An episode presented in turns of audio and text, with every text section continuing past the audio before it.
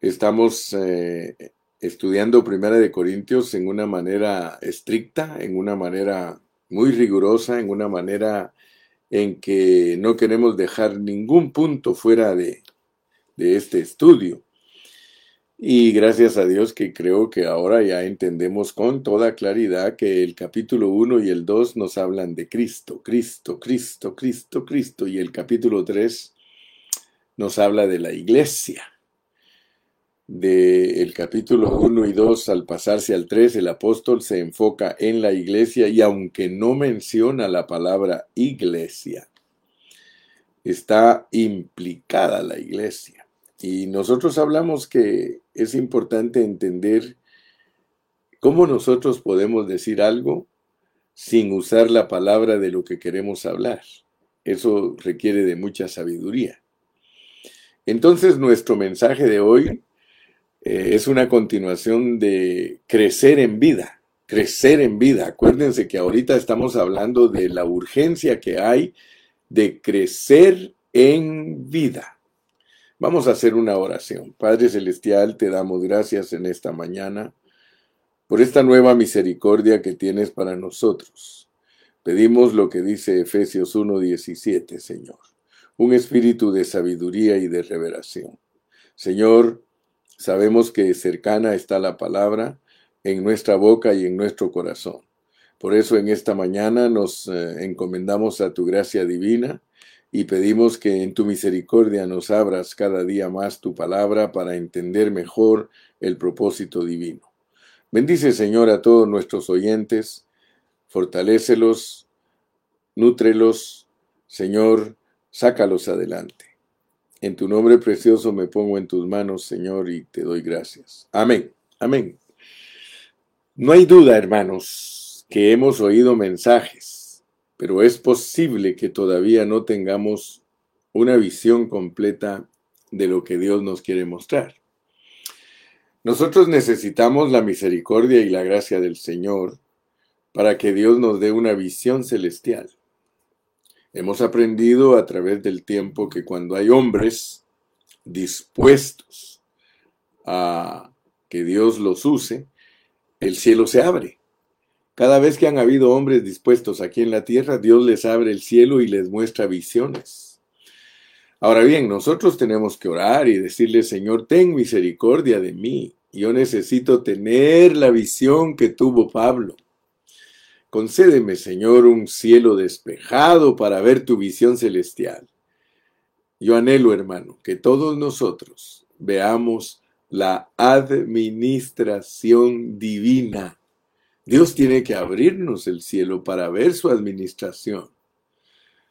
Pablo, un hombre tan sabio, él confrontó muy sabiamente la difícil situación de los corintios. Primero, él señaló que los problemas de esa iglesia eran debido a la carencia de crecimiento en la vida de Dios y del Espíritu Santo. A pesar que los corintios habían recibido los dones iniciales, ellos permanecían niños en Cristo.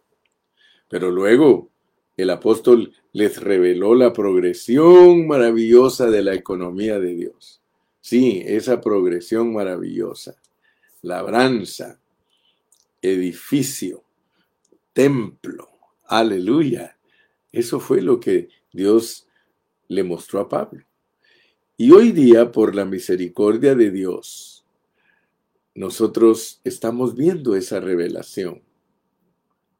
¿O será que somos iguales a los corintios? ¿Será que nosotros también nos hemos quedado como niñitos en Cristo, como bebecitos? ¿Será que nosotros estamos satisfechos en nuestra niñez espiritual? ¿Estamos satisfechos en nuestras preferencias personales y carnales? Así que en esta mañana nos vamos a ocupar un poquito más respecto a eso y queremos recordarles nuevamente que el mensaje de hoy es que necesitamos urgentemente crecer en vida. Muy bien, Primera de Corintios es muy especial porque nos revela que podemos ser tres clases de personas. Nosotros podemos ser personas carnales o naturales. O sea que podemos ser personas que tenemos un pensamiento totalmente secular. O también podemos ser personas anímicas, o sea que podemos ser personas que siguen la dirección del alma, siguen la dirección de esa vida natural. O sea que no solo tenemos como número uno la vida natural, sino que como número dos seguimos la dirección de esa vida natural. O bien podemos ser una tercera cosa. Podemos ser espirituales, que viven en el Espíritu bajo la dirección del Espíritu Santo. Ahí en Romanos dice que los que son guiados del Espíritu, estos son hijos de Dios. Así que sí hay un grupo de hermanos que está siendo dirigido por el Espíritu Santo.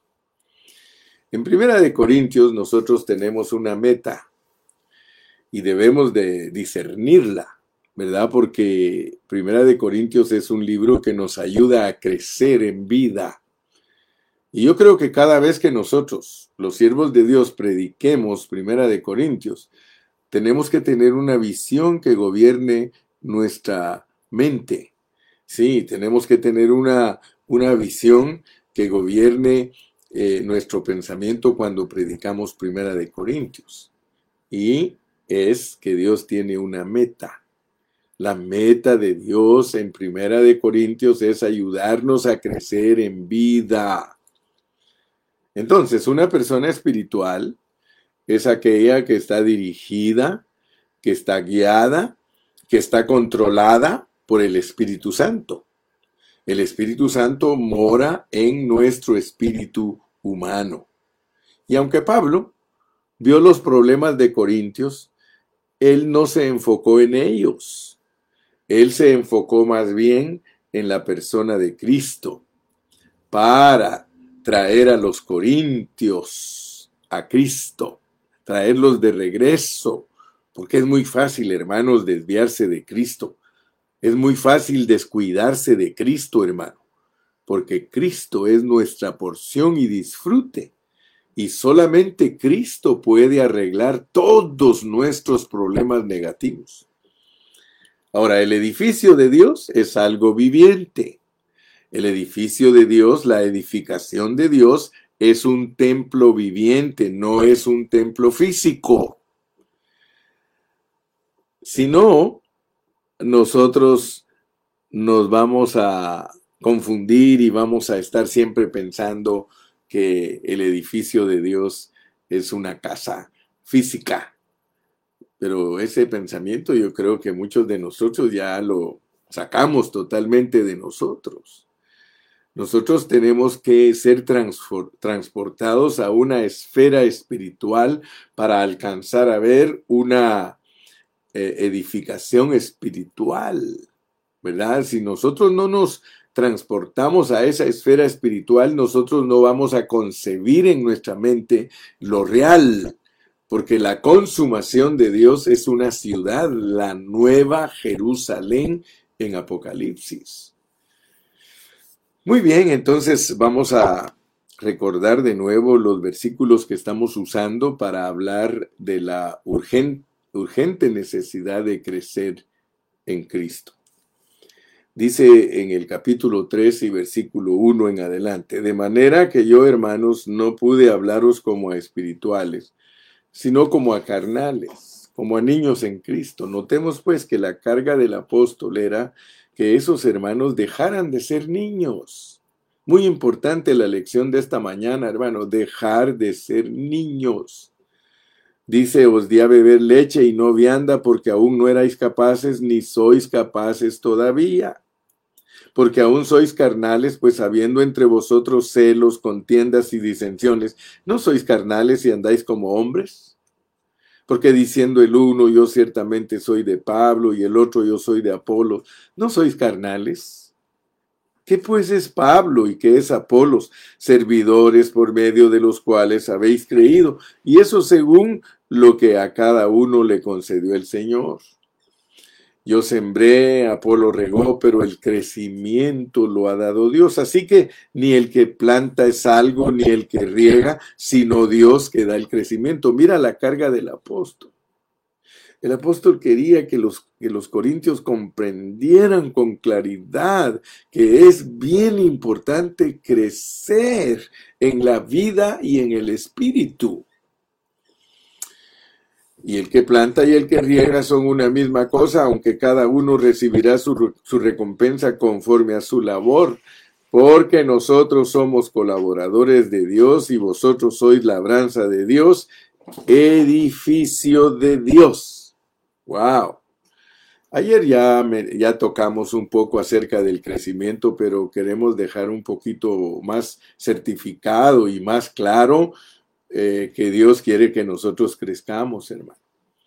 Ahora, noten ustedes porque a medida que vayamos penetrando en este libro, en esta epístola, nos vamos a encontrar con muchas cosas que el apóstol habló, los problemas los habló todos, aunque él se enfocó totalmente en la raíz que es la medicina, en la raíz que, o perdón, en la raíz que es el problema, la división, para aplicar la medicina que es Cristo, nosotros tenemos que quedar claros en muchas cosas. Habiendo dado esta pequeña introducción, queremos hablar del primer punto. El primer punto que vamos a hablar hoy es que este libro tiene tres clases de dones. Aquí están los dones. Miren, por eso dice en el capítulo 1 y versículo 4, gracias doy a mi Dios siempre por vosotros, por la gracia de Dios que os fue dada en Cristo Jesús, porque en todas las cosas fuisteis enriquecidos en Él, en toda palabra y en toda ciencia, así como el testimonio acerca de Cristo ha confirmado en vosotros, de tal manera que nada os falta en ningún don, de tal manera que nada os falta en ningún don. Quiero que por favor pongan atención, porque hemos hablado acerca de los dones iniciales, pero aquí nos dice en ningún don. O sea que Primera de Corintios cubre todos los dones, todos los dones. Cubre los dones espirituales, que no son 1.7. 1.7 son los dones iniciales que se deben sobreentender que cuando se habla de, de que no les faltaba nada en ningún don, nada en ningún don, él se encarga de enfocar los dones iniciales al principio. Luego al llegar al capítulo 12, él habla de los dones milagrosos y al llegar al capítulo 14 habla de los dones naturales, porque tenemos que entender, mira, en el capítulo 14 dice, seguid, el amor y procurad los dones espirituales.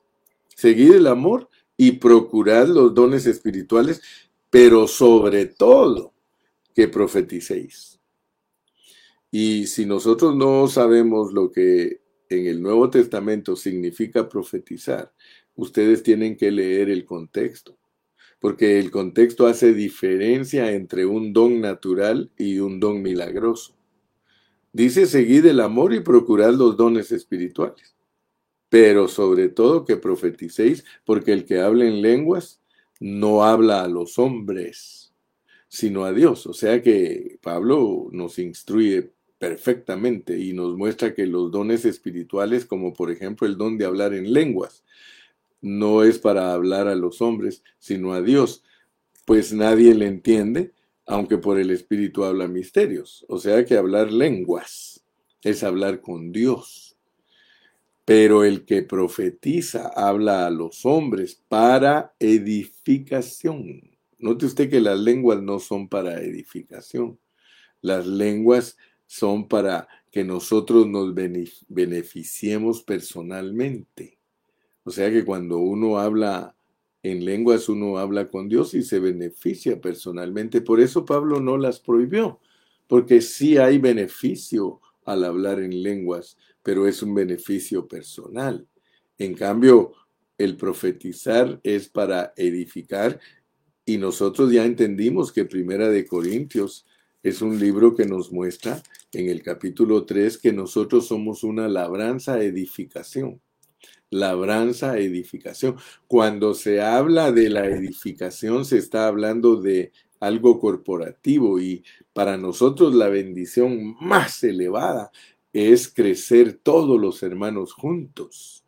La bendición más elevada no es producir gigantes espirituales. Tristemente, tristemente, eh, hoy día la mayoría de siervos de Dios eh, tienen una clase de mensaje que ayuda a los hermanos a desarrollarse como gigantes espirituales, como personas que se envanecen pues creyendo que ellos son espirituales y lo que menos son son espirituales porque ya estamos entendiendo lo que es ser espirituales.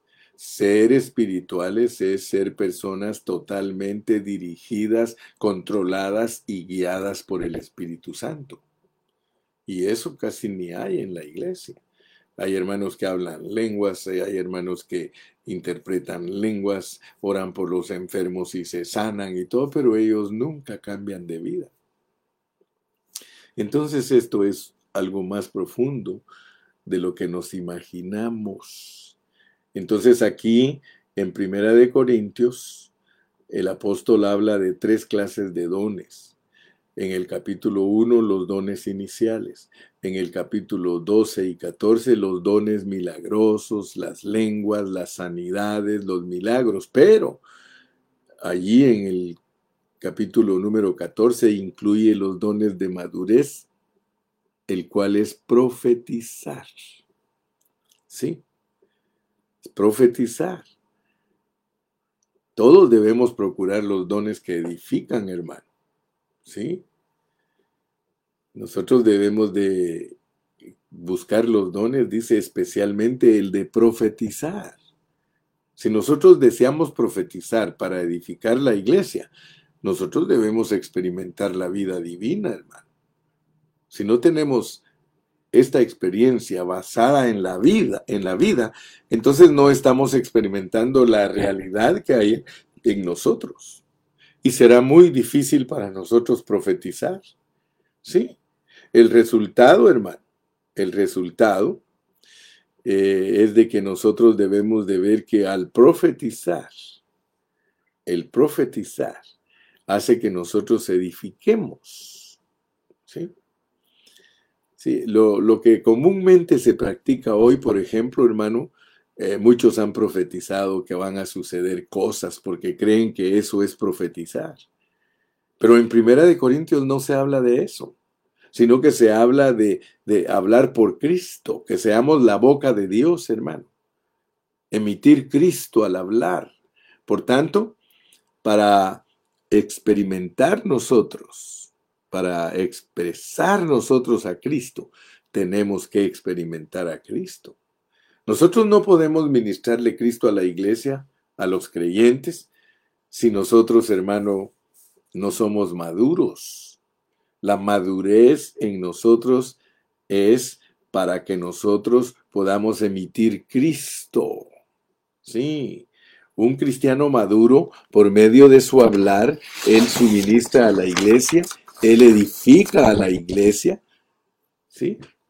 El problema que tenían los hermanos de Corinto era ese, hermano, que ellos no habían crecido en vida. Los corintios, ellos no carecían de los dones iniciales ni de los dones milagrosos. No vaya a creer usted que ellos carecían si el Señor, el perdón, el apóstol Pablo les dijo que no les faltaba nada en ningún don. No les faltaba nada en ningún don. O sea que ellos eh, practicaban los dones milagrosos, practicaban el hablar en lenguas, el interpretar y todo, pero tenían un problema, le hacían demasiado énfasis y pareciera como que eh, la iglesia de hoy día es la repetición de Corintios. Y, y, de hecho eso es, hermano. De hecho, la, la iglesia que hoy, entre comillas, creemos que está viva y que está eh, verdaderamente, verdaderamente eh, llenando el, lugar que Dios quiere que verdaderamente llene, llene, es la iglesia de Corintios. Sí, la iglesia hoy día, hermano, ellos manejan los dones espirituales milagrosos, hablan lenguas, sanan, sanan enfermos. Y, y yo no estoy diciéndoles a ustedes que eso es pecado, pero eso no los deja crecer. Eso no los deja crecer y, y yo, yo soy sabio porque Dios me ha dado sabiduría y tú lo debes de ser también. Él no quiere que te quedes bebé sanando enfermos, hablando lenguas.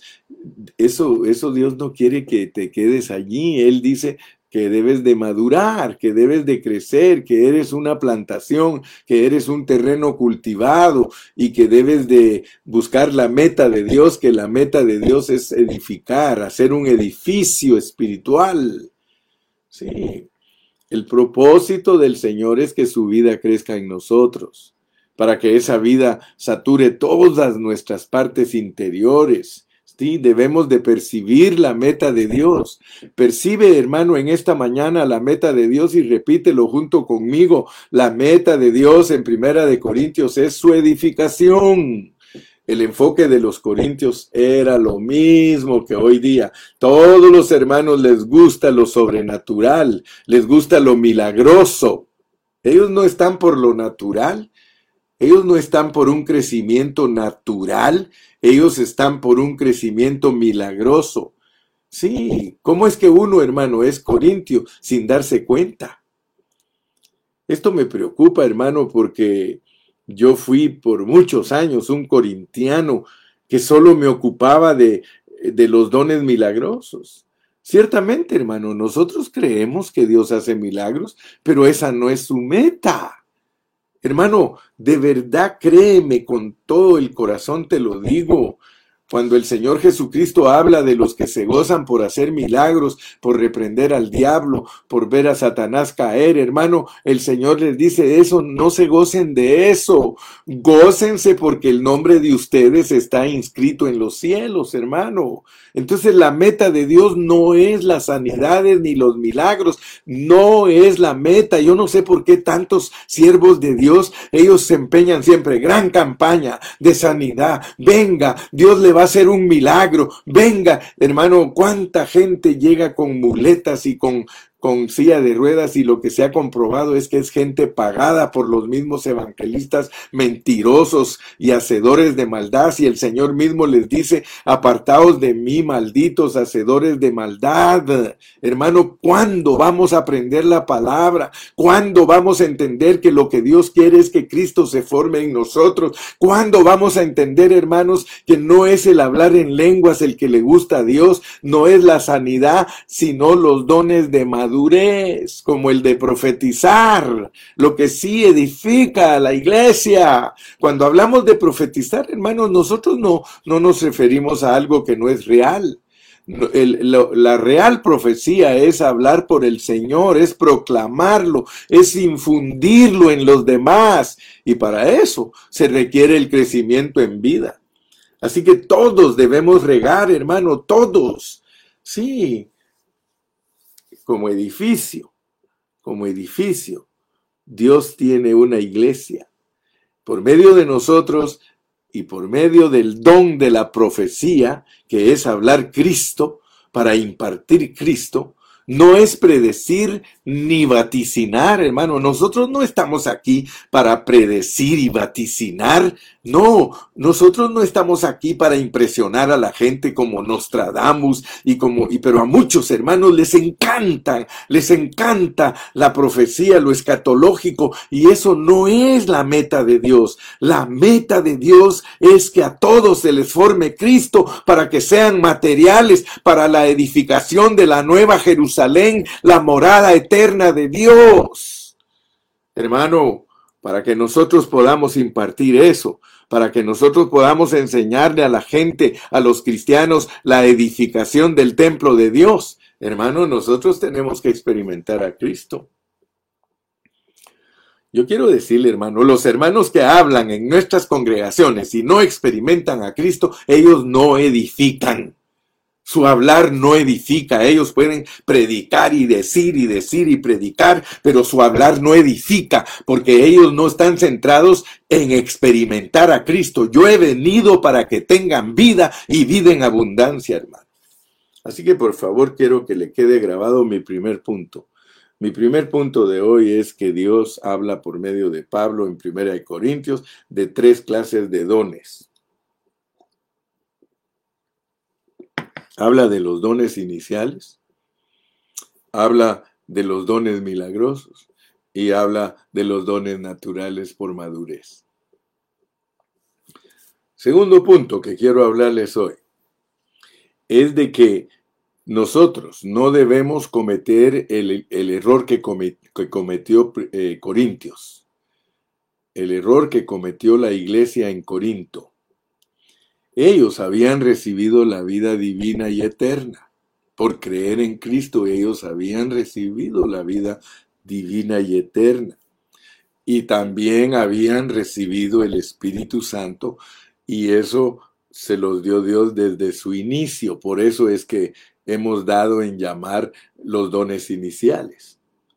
Pero de acuerdo al apóstol Pablo, ellos no habían crecido. O sea que ellos permanecían en infancia espiritual. Ahora, ¿cuáles eran las señales de su infancia? Porque es importante que tú veas esto. Quiero que en este punto tú veas las señales de nuestra infancia. Una de las señales de nuestra infancia es que solo se les podía dar leche. Cuando en una congregación, hermanos, solo se les da leche y leche y leche y no alimento sólido, esa es una señal bien fuerte que esa iglesia está en la etapa de infancia. No puede recibir alimento sólido.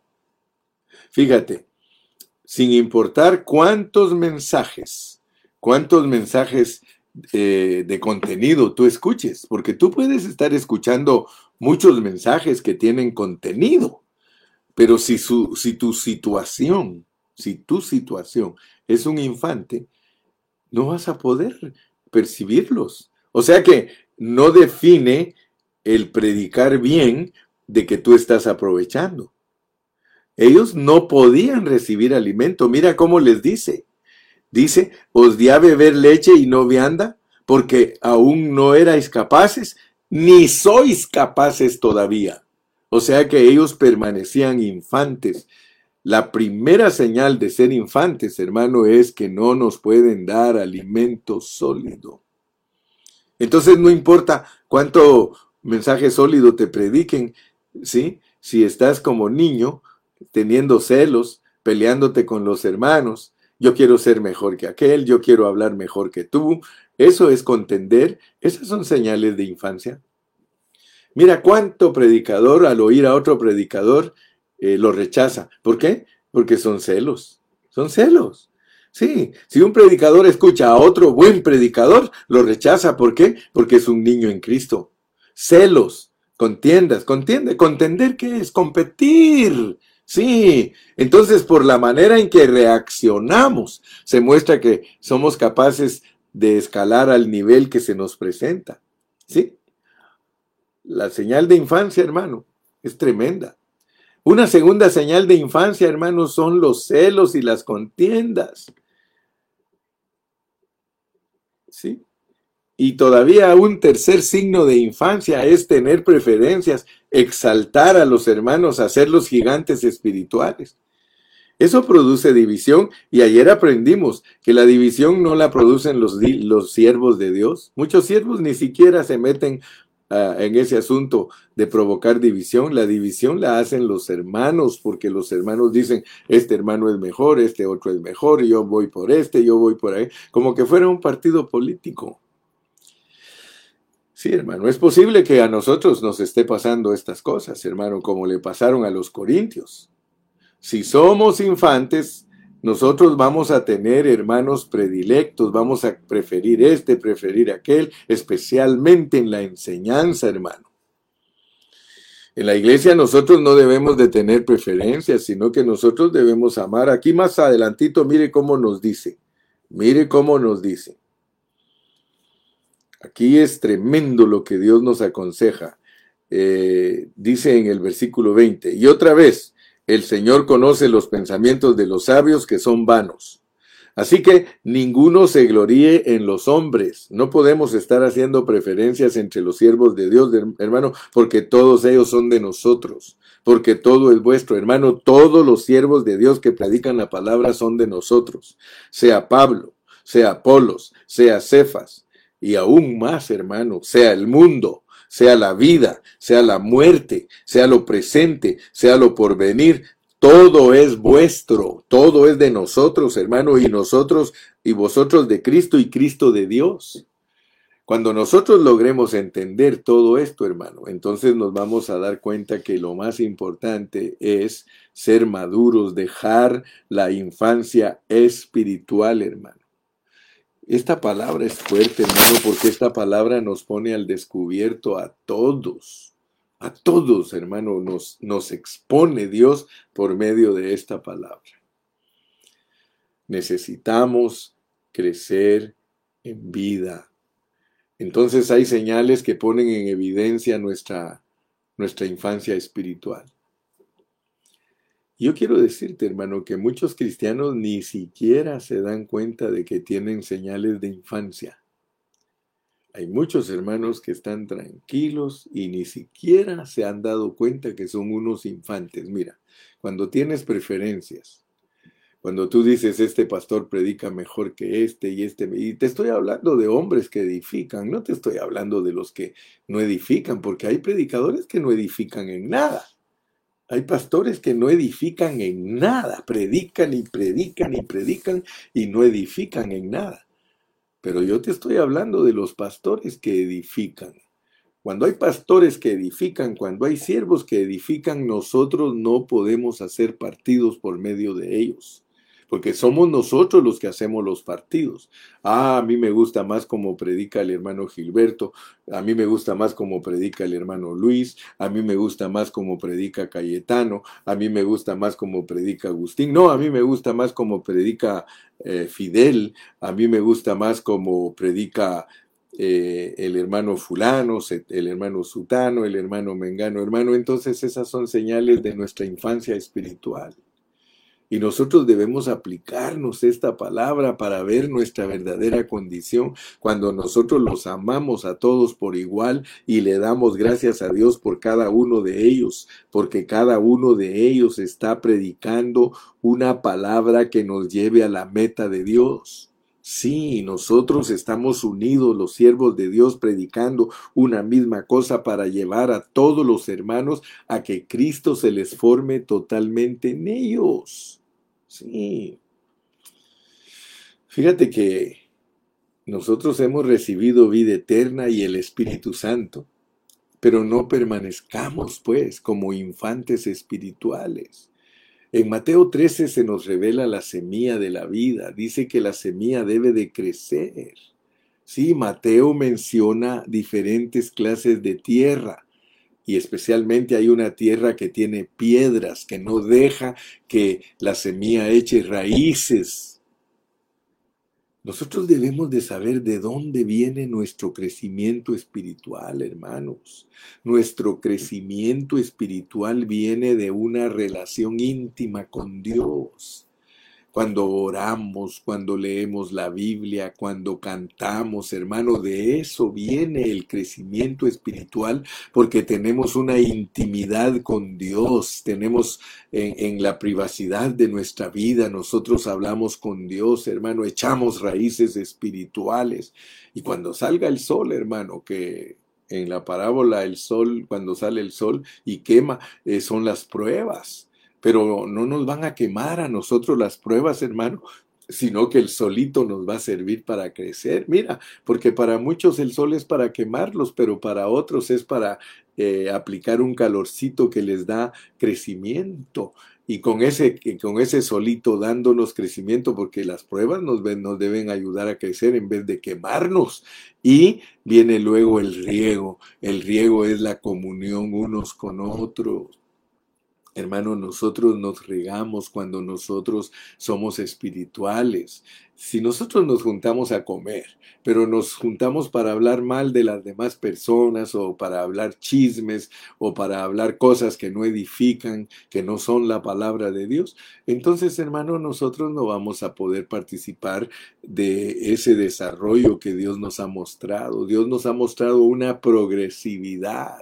Dios nos ha mostrado que Él nos da su vida eterna y Él nos da el Espíritu Santo para que nosotros nos desarrollemos en vida y que edifiquemos porque hay que edificar la morada de Dios. Mira cómo dice en el 3.16, ¿no sabéis que sois templo de Dios y que el Espíritu de Dios mora en vosotros? Si alguno destruyere el templo de Dios, Dios le destruirá a él, porque el templo de Dios, el cual sois vosotros, santo es. Entonces aquí hay un orden, hay una labranza, hay, hay, hay plantadores, hay regadores, aleluya, pero vemos que la labranza, dice, se vuelve una edificación para ser un templo. Qué lindo que Dios te ha revelado, hermano, la progresividad del crecimiento en vida para ser un templo. Gloria a Dios. Aquí en Primera de Corintios 3:16 se nos enfatiza, ¿no sabéis que sois templo de Dios? Y que el Espíritu de Dios mora en vosotros. Para eso es el Espíritu. Por eso insistimos, te dieron la vida eterna y el Espíritu Santo para que el Espíritu Santo crezca, sí, y que edifique, que edifique el templo de Dios. Muy bien, entonces vamos a terminar nuestro mensaje de esta mañana concluyendo, concluyendo que la iglesia es la labranza de Dios y el edificio de Dios. Y fíjate que la expresión labranza de Dios se refiere principalmente al crecimiento en vida, mientras que el edificio, el templo, se refiere a la meta de Dios, ¿sí? a esa meta que Él tiene en su propósito eterno. Así que la labranza es la que produce los materiales. Es muy importante entender esto, hermano. La labranza es para el edificio. La labranza produce los materiales a fin de que Dios cumpla su meta, que es tener el edificio. El hecho que nosotros seamos el edificio de Dios significa que ya no estamos divididos, ni estamos separados. Según el contexto de estos capítulos, el edificio es contrario a la división. Pablo sabía que las preferencias habían dividido a Corinto. Ellos estaban separados. Al decir yo soy de Pablo, yo soy de Apolo, yo soy de Cefas y yo de Cristo. Sí, ellos eh, no estaban amontonados, mucho menos edificados, estaban esparcidos. El deseo de Dios es tener un edificio. Esa es su meta. Primero quiere labranza para cultivarla, darnos a Cristo, y luego Él desea el edificio. Mira lo que dice en Romanos 9:16. Leamos Romanos 9:16. Dice aquí, dice, Así que no depende del que quiere, ni del que corre, sino de Dios que tiene misericordia. Fíjate, nosotros necesitamos la misericordia del Señor para poder tener esta visión. Si nosotros no recibimos misericordia y gracia de Dios, nosotros no vamos a tener la visión de que Dios quiere edificar un templo para que sea su morada eterna, su morada eterna. Y no es un templo físico, es un conjunto, lo vamos a poner así, de piedras. Pedro dice que son piedras vivas, es un templo de piedras vivas. Es un templo que se va a volver una ciudad de piedras vivas. Y para eso nosotros necesitamos la misericordia de Dios, porque para eso necesitamos la visión. Nosotros necesitamos ver en qué estamos viviendo, hermano. Porque si Dios no nos abre nuestros ojos, nosotros no vemos en lo que estamos viviendo. y nos vamos a perder de la bendición de Dios porque puede ser que nosotros estemos viviendo en nuestra cultura, puede ser que nosotros estemos viviendo en nuestra tradición o que estemos viviendo una religión. Sí, tenemos que darnos cuenta que seguimos viviendo en muchas cosas que no son Cristo y que en realidad no estamos viviendo a Cristo día tras día. Y vuelvo a repetirte, es posible que ya hayamos oído muchos mensajes y, aún todavía no tengamos la visión correcta del Señor. Debemos encontrarnos con el que nos abre el cielo para poder ver la visión. Debemos rogarle a Dios, Señor, yo quiero encontrarme contigo, yo quiero estar en el punto que me abres el cielo y me muestras tu economía divina, me muestras tu administración divina. Mira, cuando yo leo Ezequiel, Ezequiel un libro que muchos ni siquiera tienen la idea de lo que Dios les revela allí. Pero la realidad es que Dios les reveló visiones celestiales de su mover divino ¿Por qué crees que habla de ruedas? Ruedas, las ruedas son para que algo corra, hermano. Primero Dios más adelante nos toca estudiar Ezequiel y vamos a captar, hermano, que las visiones de Dios son para su mover en la tierra. Las visiones de Dios, de Dios son para que nosotros entendamos cómo se mueve Él, como un trueno, como un relámpago, sí, hermano, como destellos, como voces, como agua, como río. Hermanos, todo lo que Él quiere es mostrarnos la forma en que Él cumple su propósito en la tierra para producir su morada eterna, hermano. Toda la Biblia nos revela una economía de Dios, una meta de Dios, un edificio. Por eso es que toda la Biblia llega a, su consumación con una ciudad que se llama la Nueva Jerusalén. Nosotros debemos ver lo que Dios se ha propuesto. Él quiere una morada eterna. Hermano, no divagues, no te pongas en otras cosas, no, no le des lugar a otras cosas, hermano. Saca de tus pensamientos todo afán, todo, todo aquello que te estorba para ver el propósito de Dios. Dios lo único que está haciendo es transformarnos para formar un templo espiritual donde Él pueda vivir eternamente, hermano. Pero eso solo se logra si nosotros Dios nos abre nuestros ojos y vemos la visión. Pídele a Dios que se abra el cielo y que veas, así como se lo abrió a Felipe, así como se lo abrió a Juan, así como se lo abrió a Ezequiel, que Dios nos abra a nosotros el cielo para que nos dé la visión de lo correcto que debe de hacer la iglesia. ¿Qué es lo que la iglesia debe estar haciendo? Muy bien, mi hermano, entonces yo ya te entregué el mensaje de hoy, gracias a Dios, y yo espero que tú hayas captado estos tres puntos que desarrollé